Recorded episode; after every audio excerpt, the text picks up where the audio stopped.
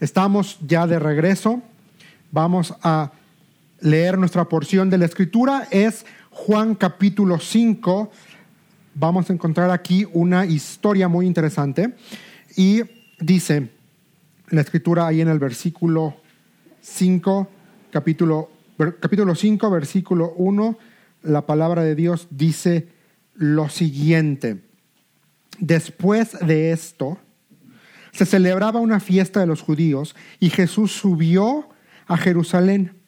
Hay en Jerusalén, un junto a la puerta de las ovejas, un estanque que en hebreo se llama Bethesda, que tiene cinco pórticos. En estos estaba en el suelo una multitud de enfermos, ciegos, cojos y paralíticos que esperaban el movimiento del agua, porque un ángel del Señor descendía de vez en cuando al estanque y agitaba el agua. Y el primero que descendía al estanque después del movimiento del agua quedaba curado de cualquier enfermedad que tuviera.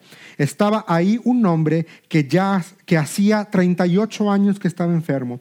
Cuando Jesús lo vio acostado ahí y supo que ya llevaba mucho tiempo en aquella condición, le dijo, ¿quieres ser sano? El enfermo le respondió, Señor, no tengo a nadie que me meta en el estanque cuando el, agua es, cuando el agua es agitada. Y mientras yo llego, otro baja antes que yo. Jesús le dijo, levántate, toma tu camilla y anda. Al instante el hombre quedó sano y tomó su camilla y comenzó a andar.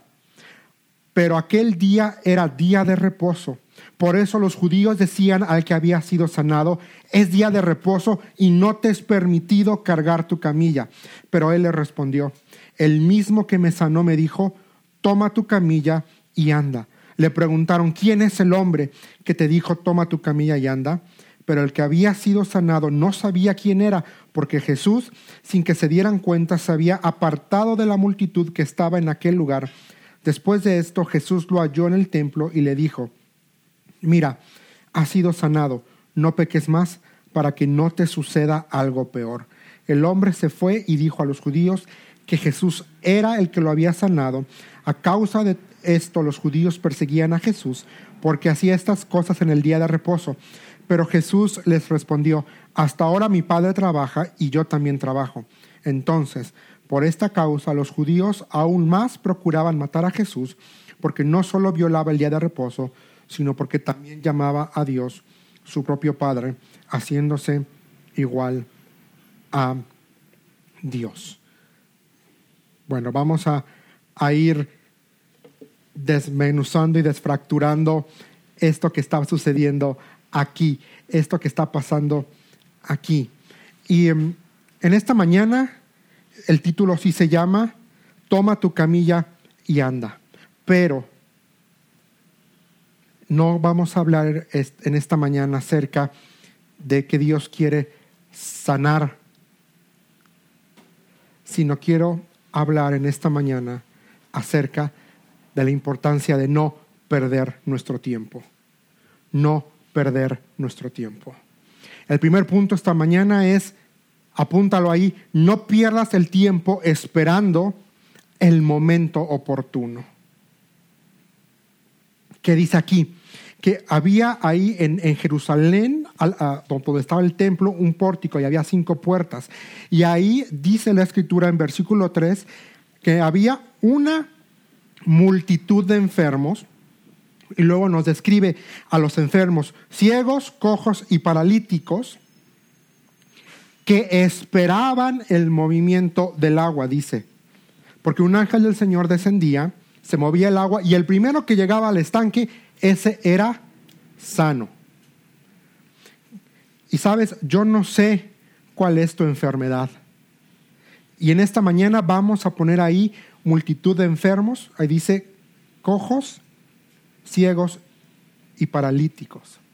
Y quizá nuestra enfermedad hoy es el decir, yo no puedo, yo no fui a un instituto bíblico, yo no tengo el dinero necesario para hacerlo, yo no tengo, no estoy preparado, no tomé clases, nunca me enseñaron, el pastor nunca me da una oportunidad. Eh, dice que estaban esperando el movimiento del agua. Y a veces quiero decirte esto, no se te vaya la vida esperando tu milagro. No dejes que el tiempo pase, no dejes que tu vida pase esperando el momento oportuno para servir, el momento oportuno para hacer algo por Dios. Es que si yo tuviera dinero, yo ofrendaría para las misiones. Es que si yo tuviera las herramientas, yo también podría ir. Es que si no hubiera pandemia, yo iría a hacer algo por las personas enfermas. No se te vaya la vida esperando tu milagro. No, eh, no esperes que se mueva el agua. Dice una multitud de enfermos. Y a veces generamos una cultura alrededor de nuestra enfermedad. Aquí se nos dice que había una multitud de enfermos que estaban esperando que se moviera el agua para poder ir directamente y poder recibir su milagro. Y a veces así pasa, y pasa en la iglesia, mis hermanos. Nos eh, generamos una cultura alrededor de nuestra incapacidad, alrededor de no tengo dinero, alrededor de yo no sé, alrededor de yo nunca me fui a preparar a ningún lugar, alrededor de no, pues yo no soy ungido, alrededor de solamente el que sabe es, lo voy a decir con todo respeto, es el pastor o chacho o el hermano Josué Cañada o algún predicador que viene y, y el pastor lo invita a predicar. Y nos agrupamos. La escritura aquí dice una multitud de enfermos, ciegos, cojos y paralíticos. Lo divide en tres y así somos quizá nosotros en la iglesia. Es que yo no tengo dinero para, para ofrendar. Es que yo no tengo coche para moverme. Es que cómo me voy a ir en camión. Es que cómo... Y dejamos pasar el tiempo. Y no hacemos nada. Pero es, es, es, es impresionante. Muchos enfermos que esperaban el momento oportuno. Y se creó una cultura, y me puedo imaginar a la familia de estas personas enfermas que los llevaban ahí al estanque, alrededor del estanque, con la esperanza de poder ver que se moviera para ellos ir. Y así nos pasa y perdemos el tiempo enfocándonos y, viendo nuestra enfermedad. Es que soy cojo, es que soy paralítico, es que soy ciego. Y sí, yo creo que somos ciegos espirituales, mis hermanos. Somos ciegos a la realidad y a la verdad de que Dios nos equipó Dios te equipó a ti, mi hermano. Dios me equipó a mí. Dios te dio un don. En el momento en que creíste en Cristo Jesús, en ese momento fuiste sellado con Espíritu Santo y te fueron dados dones. Dones. Todos tenemos dones y los dones son para el servicio a Dios, para que los pongamos en práctica en el contexto de la iglesia local. No que estamos haciendo esperando el momento oportuno esperando al que, a que el pastor me dé la luz verde para ir al hospital, esperando que el pastor me diga que sí, esperando que la iglesia organice una ruta de oración, esperando que la iglesia organice una recolección para poder donar. Y perdemos el tiempo, y perdemos el tiempo, y perdemos el tiempo. Segunda cosa esta mañana, Dios te invita a no desperdiciar el tiempo. Estaba ahí un hombre que hacía 38 años que estaba enfermo. No sabemos si la escritura no nos da más información. No sabemos si este hombre tenía 50 años y de esos 50 años 38 había estado enfermo o tenía 38 años y toda la vida había estado enfermo. Pero aquí dice que el hombre tenía 38 años que estaba enfermo. 38 años conmiserándose, 38 años sintiendo lástima por sí mismo, 38 años perdidos ahí junto a un estanque, 38 años viendo pasar el tiempo, viendo cómo día venía, día se iba, día venía, día se iba. Y él seguía ahí con su enfermedad. No pierdas la realidad de Cristo por enfocarte en tu problema. No pierdas la realidad de que Dios te ha dado el tiempo. Mis hermanos, el tiempo es un regalo de Dios y tenemos que ser sabios y tenemos que ser prudentes en cómo administramos nuestro tiempo, porque no es nuestro. Perdón, tengo que volverlo a decir, el tiempo no es nuestro. Cuando tú veniste a Cristo y cuando tú entregaste tu vida a Cristo, le entregaste tu vida por completo. Eso incluye tu mente, eso incluye tus miembros, eso incluye tu familia, eso incluye tu dinero, eso incluye también tu tiempo. Todo se lo entregaste a Cristo. Y te repito, ya no eres dueño de ti mismo. Tu dueño es Dios. Pero nos gusta perder el tiempo enfocándonos en nuestro problema, en nuestra necesidad. Es que si yo tuviera más dinero, en nuestra incapacidad, es que yo no soy tan articulado con las palabras como lo es el pastor, es que yo no tengo la experiencia de vida como la tiene el hermano Josué Cañada. Es que yo nunca fui a un instituto bíblico, es que yo no desperdiciemos nuestra vida contemplando el estanque de lo que pudiera ser. Porque en esta historia el estanque representaba la sanidad de estas personas. Y mis hermanos, a veces nosotros así, así nos pasa. Pasamos la vida desperdiciándola, contemplando el estanque de lo que pudiera ser. Es que si yo tuviera más dinero, es que si yo tuviera más recursos. Y a, y a veces e, en cosas tan efímeras como es que si yo tuviera un coche nuevo, es que si yo tuviera una casa más grande, es que si yo me hubiera ido de vacaciones, entonces podría tener más energía para poder servir a Dios. Perdón, mis hermanos, esas son tonterías. No desperdicies tu tiempo contemplando el estanque de lo que pudiera ser. Enfócate en lo que Dios ya te dio hoy. Te ha dado vida, te ha dado su palabra y te ha dado dones. Y Dios espera que hagas algo con lo que Él te dio.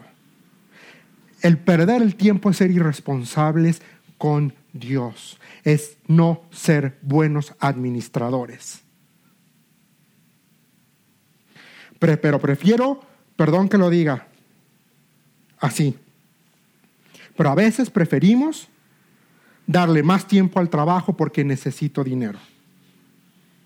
Y entonces pongo al trabajo primero que Dios pongo trabajo al trabajo. Primero porque el trabajo me genera dinero, porque tengo potenciales clientes y, no los, y cómo los voy a dejar si vivo de mis clientes. Y a veces ponemos el dinero por encima del que provee el trabajo. Y el que provee el trabajo es Dios. El que no te deja solo es Dios. Pero a veces nosotros creemos que el trabajo viene primero. Y en la ecuación de Dios, tu trabajo nunca va a venir primero. ¿Quieres ser buen administrador?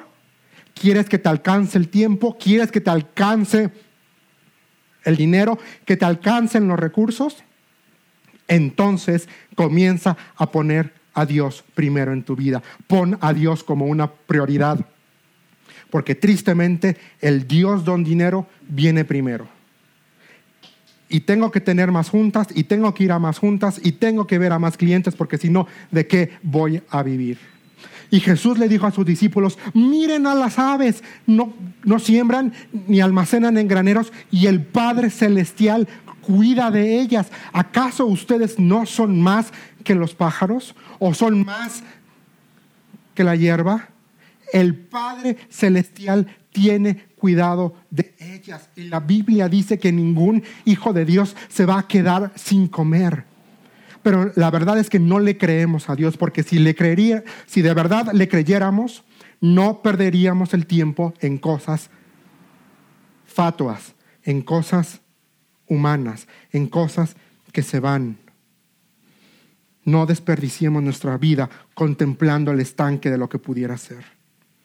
Jesús siempre nos va a hacer una pregunta y la pregunta de Jesús tiene el potencial para cambiar tu realidad por completo. Versículo 6 dice, cuando Jesús lo vio acostado ahí y supo que ya llevaba mucho tiempo en aquella condición, le dijo, y esa es la pregunta, le dijo, ¿quieres ser sano? Y esa es la misma pregunta que Dios te hace hoy. ¿Quieres ser sano de una vida irresponsable? ¿Quieres ser sano de desperdiciar tu tiempo preocupándote, de desperdiciar tu tiempo enfocándote en cosas que no son provechosas? ¿Quieres ser sano de eso que te ata, de eso que crees que es tu limitación? ¿Quieres ser sano? Mis hermanos, tenemos la responsabilidad de responder al actuar de Dios. Es nuestra responsabilidad responder al mover de Dios, si me lo quieres, me permites ponerlo en otra palabra. Tenemos que estar dispuestos a dejar lo familiar para abrazar lo desconocido. ¿Qué era lo familiar para este hombre? 38 años de enfermedad. 38 años de enfermedad era lo que era familiar para él. Y quizá para ti hoy lo que es familiar es darle prioridad al trabajo y no a Dios, darle prioridad a satisfacer tus necesidades y no poner a Dios primero. Porque la Biblia dice, busca primeramente el reino de Dios y su justicia y todo, todo lo demás va a venir solito. Si el día de hoy y esto es muy condenatorio, quizá también para mí, nos preguntamos por qué no me alcanza el dinero, a lo mejor es porque no le estás dando a Dios el tiempo que Él se merece. Yo creo que hay una correlación directa entre mi prosperidad como individuo, en el sentido de que estoy prosperando físicamente, emocionalmente, espiritualmente y también económicamente con el tiempo que invierto con Dios. Si yo pongo a Dios primero, Dios se va a encargar de todo. De todo. Tú no necesitas un teléfono nuevo, necesitas intimidad con Dios. Tú no necesitas un coche nuevo, tú necesitas conocer al Dios que te provee. Tú no necesitas unas vacaciones en los Estados Unidos, en Europa o en donde sea. Tú no las necesitas. Tú necesitas experimentar el poder transformador de Dios en tu vida, el refresco de Dios, la tranquilidad que Dios trae a tu vida por medio de su palabra. Queremos ser refrescados, queremos irnos de vacaciones para sentirnos, para descansar. Ve a la palabra de Dios, ve a la palabra de Dios. Tú no necesitas vacaciones, necesitas a Dios. No estoy diciendo que las vacaciones sean malas, tampoco estoy diciendo que el dinero o el teléfono sea malo. Lo que es malo es que lo ponemos primero, que esa es nuestra motivación para hacer las cosas. Y después, ah, sí, ya me acordé, tengo actividad en la iglesia. Y, y aquí Jesús le dice al hombre, ¿quieres ser sano? ¿Quiere ser sano? Y esa es la verdadera pregunta que tenemos que hacernos el día de hoy, mis hermanos. ¿Queremos ser sanos? ¿Queremos ser hombres y queremos ser mujeres diligentes, responsables? ¿Queremos ser íntegros en todos los aspectos? Porque la integridad no es algo que está ligado nada más a la cuestión sexual.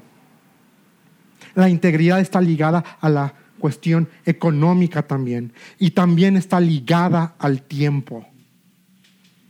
Si soy íntegro es porque voy a darle a Dios el tiempo que Él se merece. Ojo, tampoco estoy diciendo que te cruces las manos y no trabajes, porque la Biblia dice que el que no trabaje, que no coma.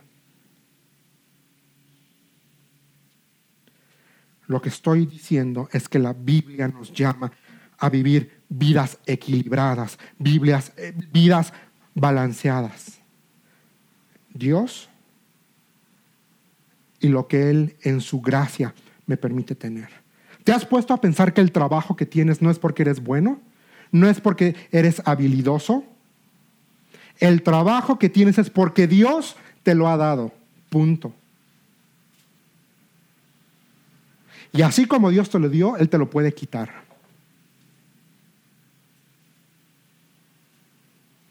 Si tu trabajo se vuelve tu ídolo, Dios te lo va a quitar. Si tu coche se vuelve tu prioridad, Dios te lo va a quitar. Si tus vacaciones se vuelven tu prioridad, Dios te las va a quitar. Si tener alberca o no en tu casa es prioridad,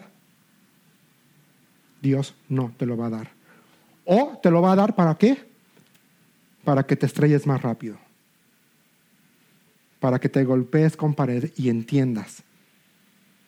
Y a veces eso necesitamos, golpearnos con pared para entender que estábamos mal. Pero aquí Jesús le está diciendo a este hombre que llevaba 38 años esperando un cambio en su vida, le dice, ¿quieres ser sano? Y la respuesta de este hombre me, me deja sin palabras. Yo supondría, si yo estuviera enfermo y viene Jesús y me dice, ¿quieres ser sano? Yo diría, por supuesto que sí. Por supuesto que sí, pero este hombre ve lo que responde. El enfermo le respondió, Señor, no tengo a nadie que me mete en el estanque cuando el agua es agitada. Y mientras yo llego, otro baja antes que yo. Este hombre, en vez de decir, sí quiero ser sano, le echó la culpa a los demás. Es que nadie me ayuda, es que no tengo quien me lleve, es que no. Jesús no le preguntó, ¿quieres ayuda para llegar al, estanque? Jesús le preguntó, ¿quieres ser sano? Y tenemos que hacernos esta pregunta, mis hermanos. ¿Realmente queremos ser sanos? ¿Realmente queremos cambiar? ¿O vamos a responder como este hombre. Es que el pastor no me deja predicar, es que el pastor no me deja, es que el pastor, es que no tengo el dinero, es que no tengo los recursos, es que no tengo la preparación, es que yo no fui al instituto, es que yo no tengo tiempo, es que yo estoy encerrado aquí en mi casa y no tengo quien me lleve, no tengo quien me saque. Pero sí tenemos tiempo para ver Netflix en nuestra casa pero sí tenemos tiempo para ver a dónde queremos ir de vacaciones ahora que la pandemia se levante. Pero sí tenemos tiempo para entrar a una página web a ver los nuevos modelos de computadora, de teléfonos celulares. Para eso sí tenemos tiempo.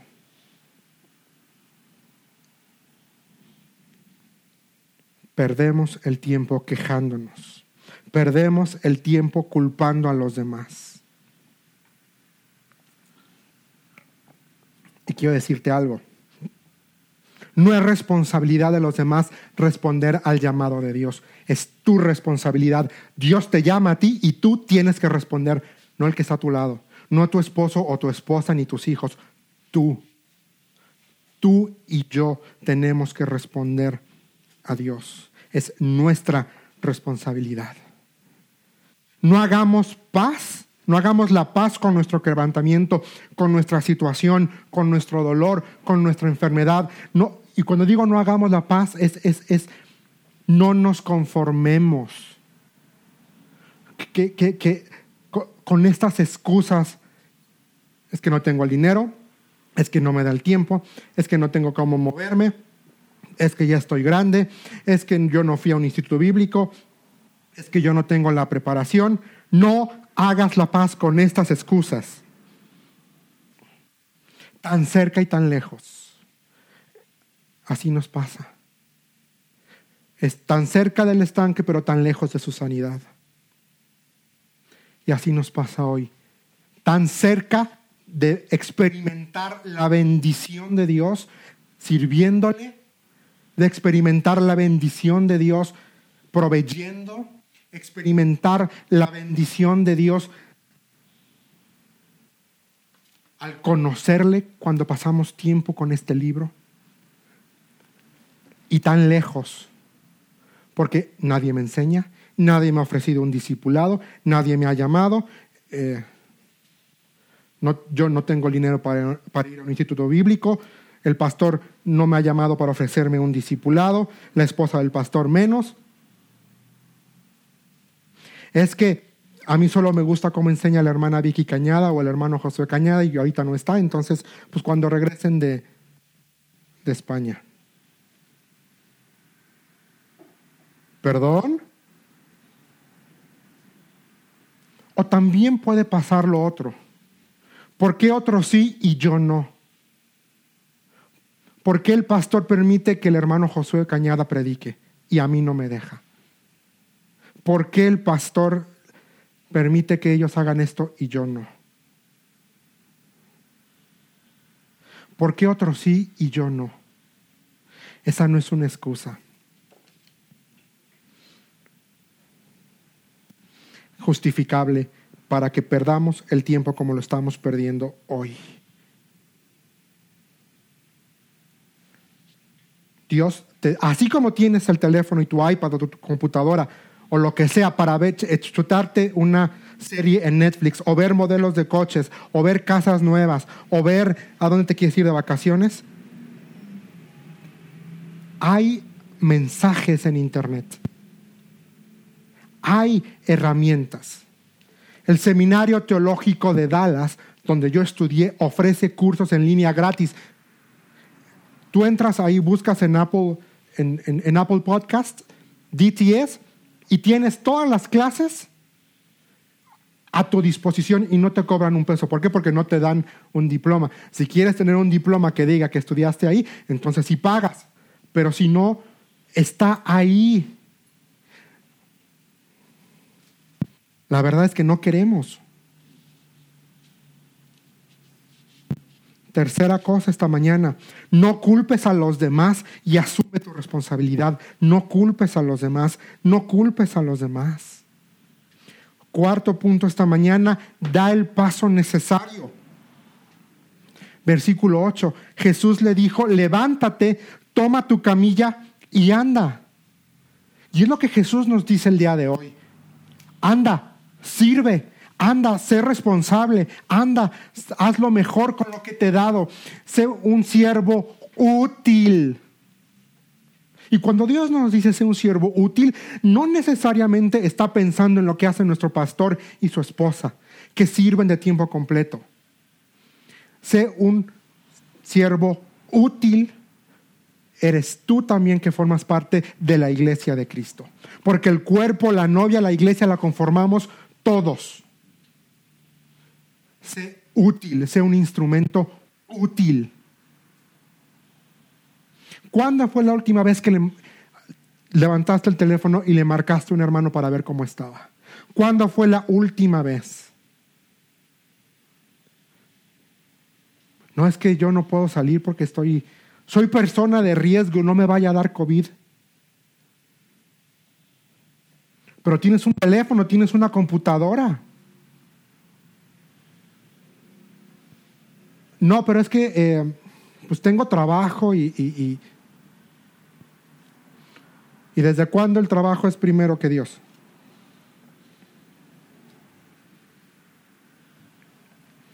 Jesús le dijo, levántate, toma tu camilla y anda. Jesús retó a este hombre. Jesús no se sentó y le dijo, ay, pobrecito de ti, tienes razón, 38 años y nadie te ayuda. Mira, estos judíos este, tan egoístas, tan faltos de misericordia, tan faltos de compasión que te dejan a tu, a tu buena suerte. Jesús no vino y le dijo, ay, este, no te preocupes, no quieres que te traiga un cafecito eh, para que te sea más placentera la espera.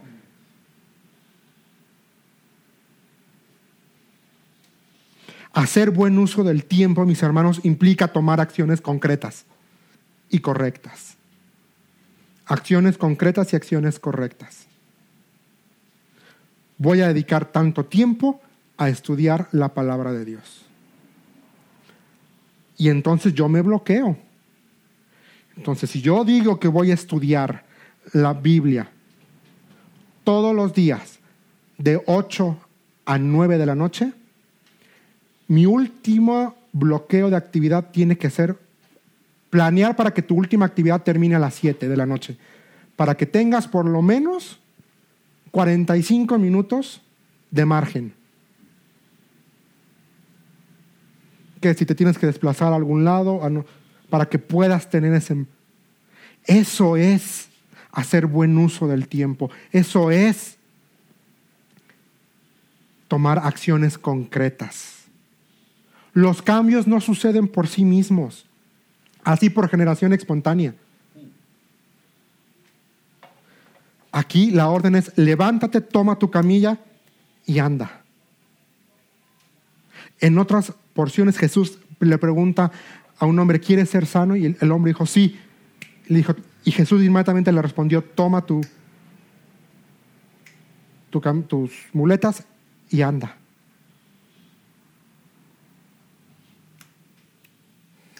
Pero en esta ocasión me sorprende la respuesta de esta persona enferma. No tengo a quien me meta. Dejar de perder el tiempo implica voluntad. Punto. Tú tienes que tener la voluntad de decir, suficiente, hasta aquí, hoy termina mi pérdida de tiempo. Hoy termina mi pérdida de tiempo.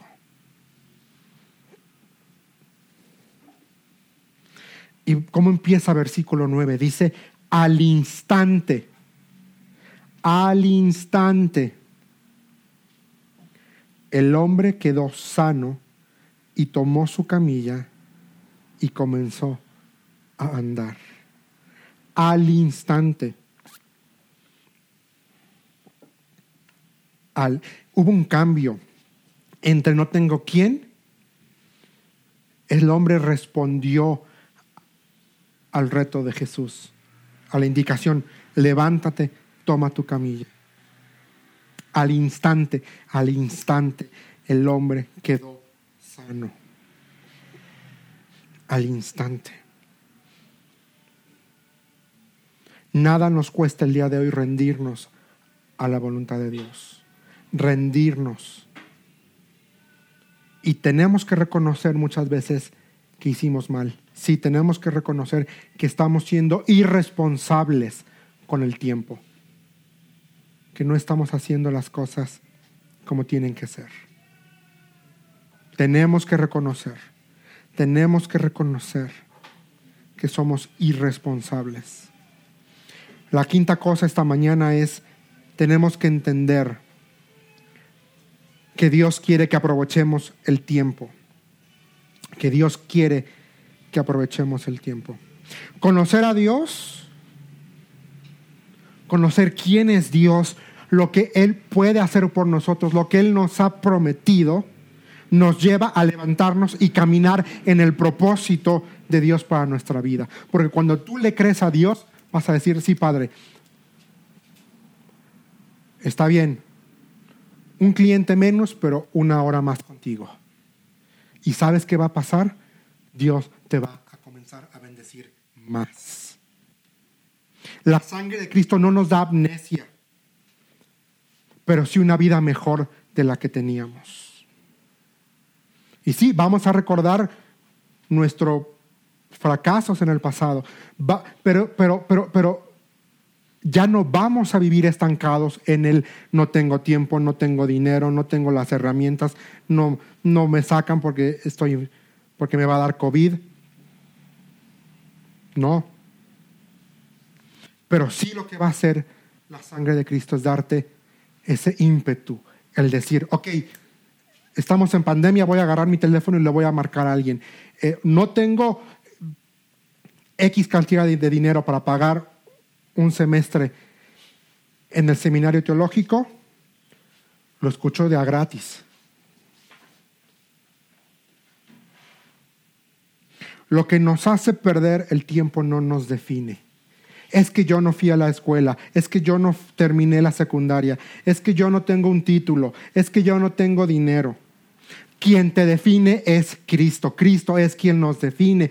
Y por la sangre de Cristo somos hijos, somos coherederos, somos siervos. Por la sangre de Cristo ya no somos inútiles, ahora somos útiles.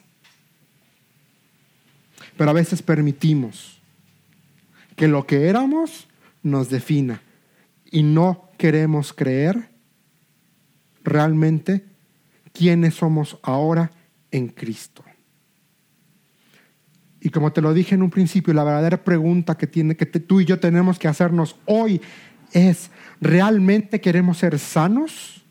¿Queremos ser sanos de la apatía, del desánimo, de la procrastinación, de la desobediencia, de la conmiseración? ¿Realmente queremos ser sanos?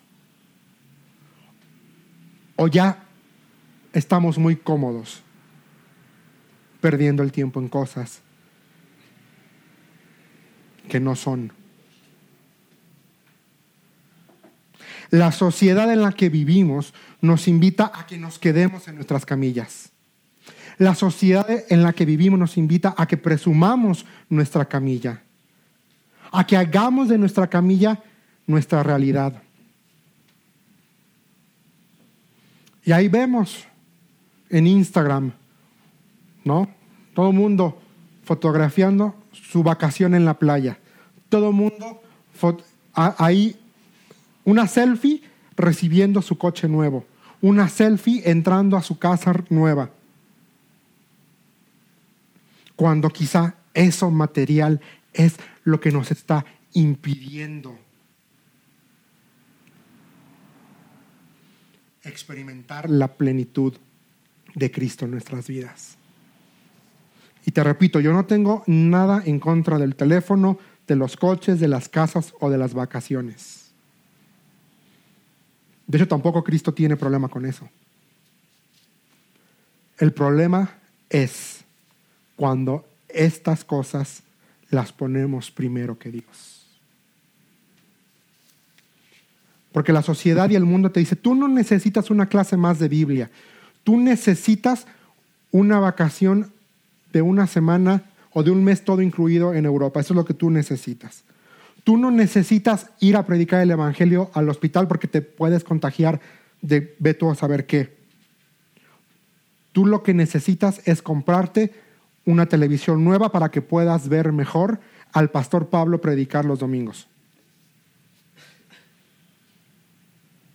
El mundo te dice, tú no necesitas prepararte, tú no necesitas pasar tiempo con Dios. Tú lo que necesitas es un coche nuevo. Porque si tienes un coche nuevo, bueno, eso es, es, señal de que te está yendo bien en el trabajo, te da estatus y eso te va a traer clientes nuevos. Mentira. Si tienes clientes es porque Dios en su voluntad te los manda. Si tienes ventas es porque Dios así quiere.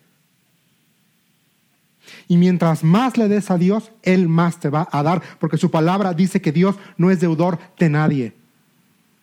De nadie. Pero a veces creemos que esto es más importante que esto.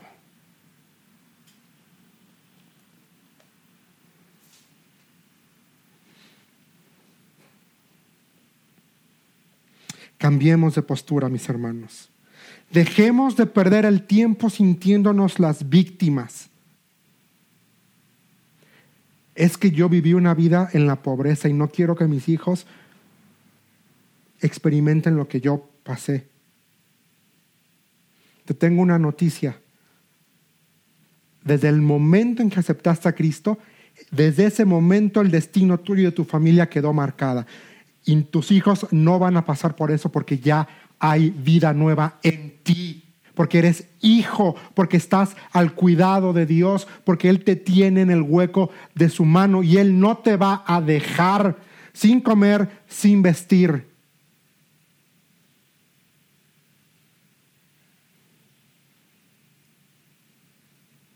Quizá tú quieres una camisa Armani pero Dios te da una camisa de suburbia. Con todo respeto para las dos. Pero el punto aquí no es la etiqueta detrás de la camisa, es que estás cubierto, de que tienes ropa. Quizá tú creciste con café legal y tú no quieres que tus hijos tomen café legal, sino El punto es agradece a Dios porque tienes café.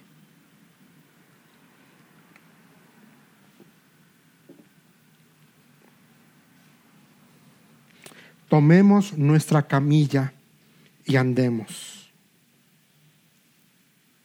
Porque nuestra camilla tiene el potencial de convertirse en nuestro mejor testimonio. Es que yo antes era un egoísta y mira, ahora lo que Dios ha hecho en mi vida porque decidí ponerlo a Dios primero. Mira, yo creía que yo no podía hacer nada a Dios porque ya era grande, pero mira, Dios me permite hablarle a, mi vecino de Cristo, al repartidor, al que te lleva la pizza. Yo siempre lo digo, y en mi mente está muy claro, y fue formativo. Mamucha, cada vez que vamos a un restaurante o que cargamos gasolina, además de darle propina a la gente, les da un folleto evangelístico. Pero, y no se le va, no se les va. Mesero que ve, mesero que le da un folleto. El de la gasolina le da, todos se van con folleto.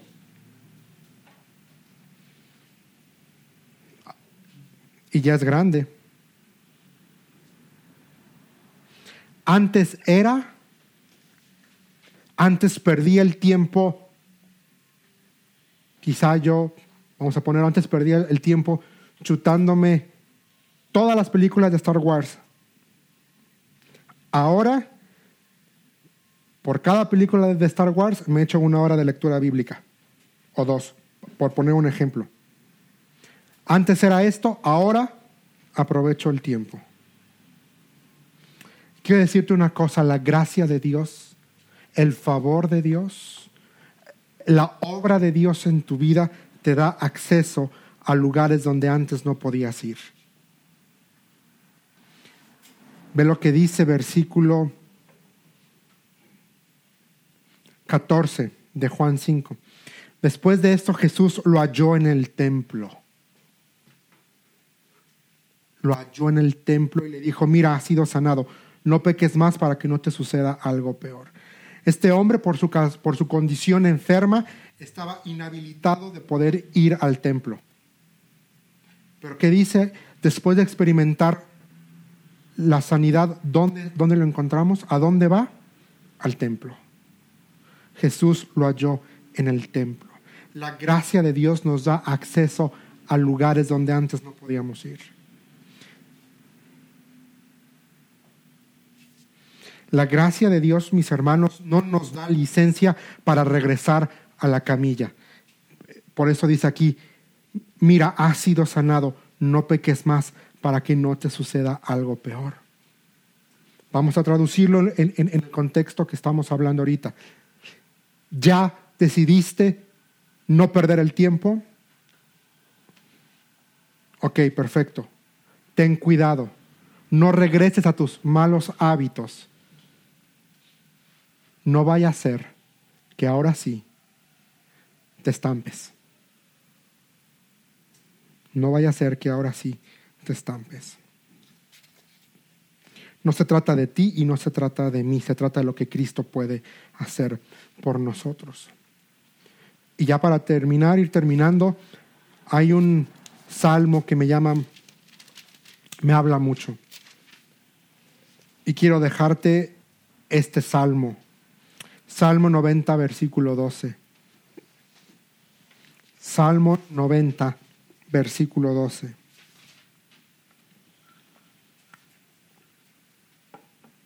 Dice, enséñanos a contar de tal modo nuestros días que traigamos al corazón sabiduría. Lo voy a repetir.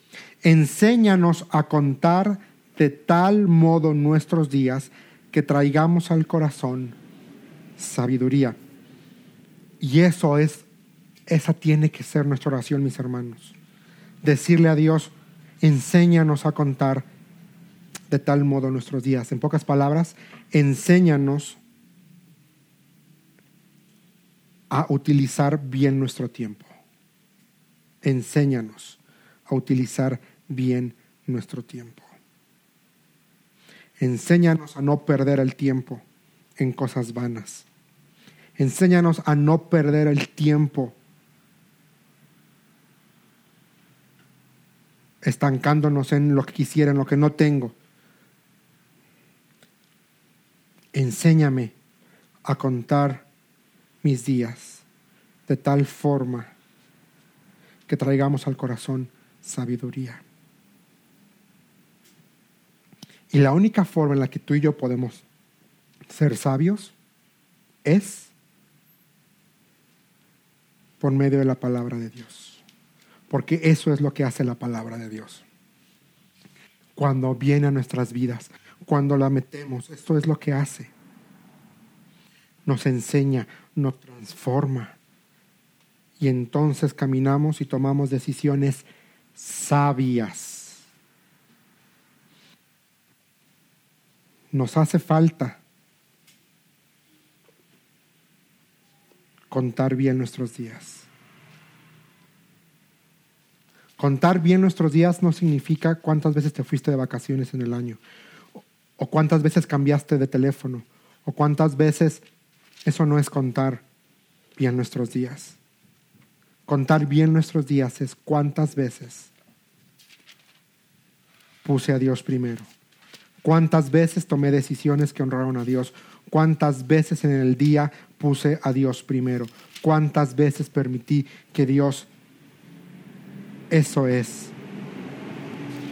Eso es.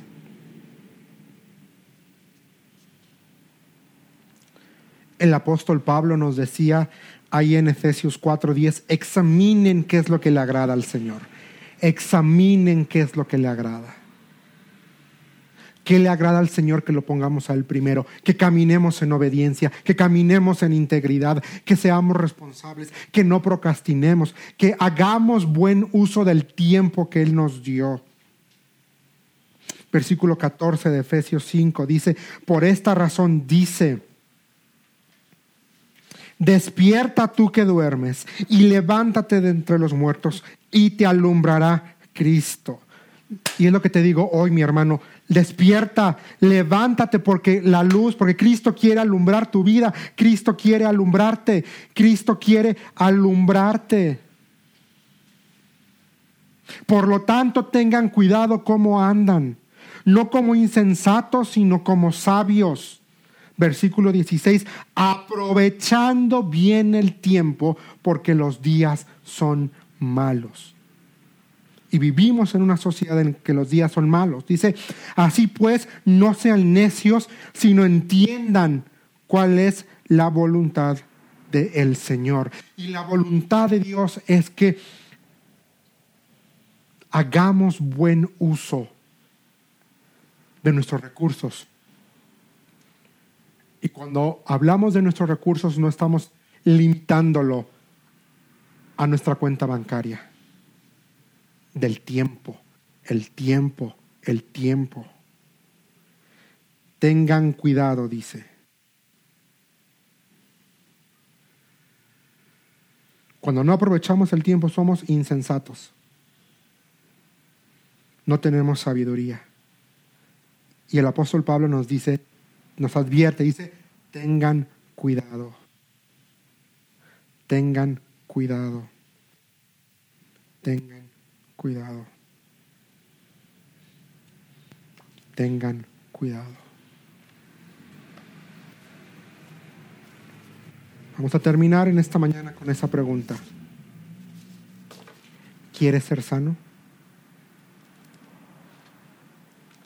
¿Quieres ser sano? ¿Quieres dejar?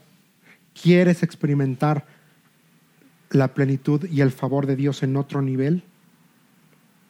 Entonces toma tu camilla y anda. Yo te reto que en esta semana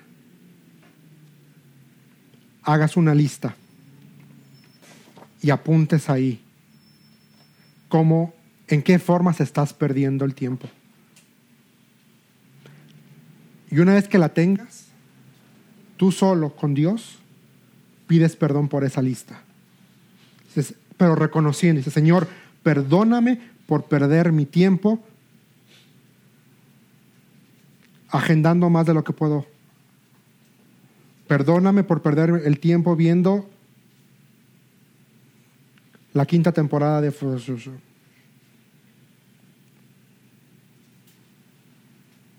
Perdóname por perder el tiempo viendo la novela de las nueve. No sé si eso sigue existiendo, pero...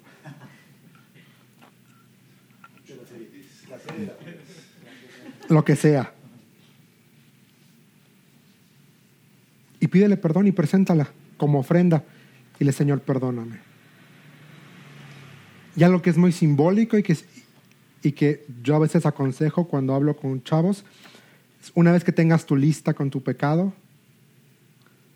ponle ahí pagado por completo. Pagado por completo, porque Cristo ya pagó por eso. Y después le prendes fuego y te olvidas. ¿Quieres ser sano? Toma tu camilla y anda. Señor, estamos tan agradecidos por tu presencia. Gracias, Señor, por tu palabra. Señor, perdónanos porque la verdad es que somos insensatos con nuestro tiempo. Somos irresponsables con nuestro tiempo. Señor, perdónanos porque no somos buenos administradores del tiempo que tú nos has dado. Señor, queremos ser sanos de esta falta de respeto a ti, de esta falta de reconocimiento de tu persona, de esta falta de responsabilidad al llamado que has colocado sobre nuestras vidas. Señor, perdónanos, perdónanos. Queremos ser sanos de esto. Ayúdanos, Padre, a tomar nuestra camilla y andar. Ayúdanos, Señor, a contar bien nuestros días. Señor, queremos que tú nos alumbres. Alúmbranos con tu verdad, alúmbranos con tu palabra. Yo te pido por cada persona, por cada hermano que ha escuchado este mensaje. Señor, todos estamos condenados por tu palabra. Pero Cristo, pero Cristo pagó esa condena. Ayúdanos, Señor, a estar a la altura del sacrificio de Cristo. Ayúdanos, Señor a honrarte a ti, haciendo buen uso de nuestro tiempo. Ayúdanos, Señor, a no desperdiciar ni perder nuestro tiempo en cosas que no edifican, en cosas que no bendicen. En tu nombre estamos orando, en Cristo Jesús. Amén y amén.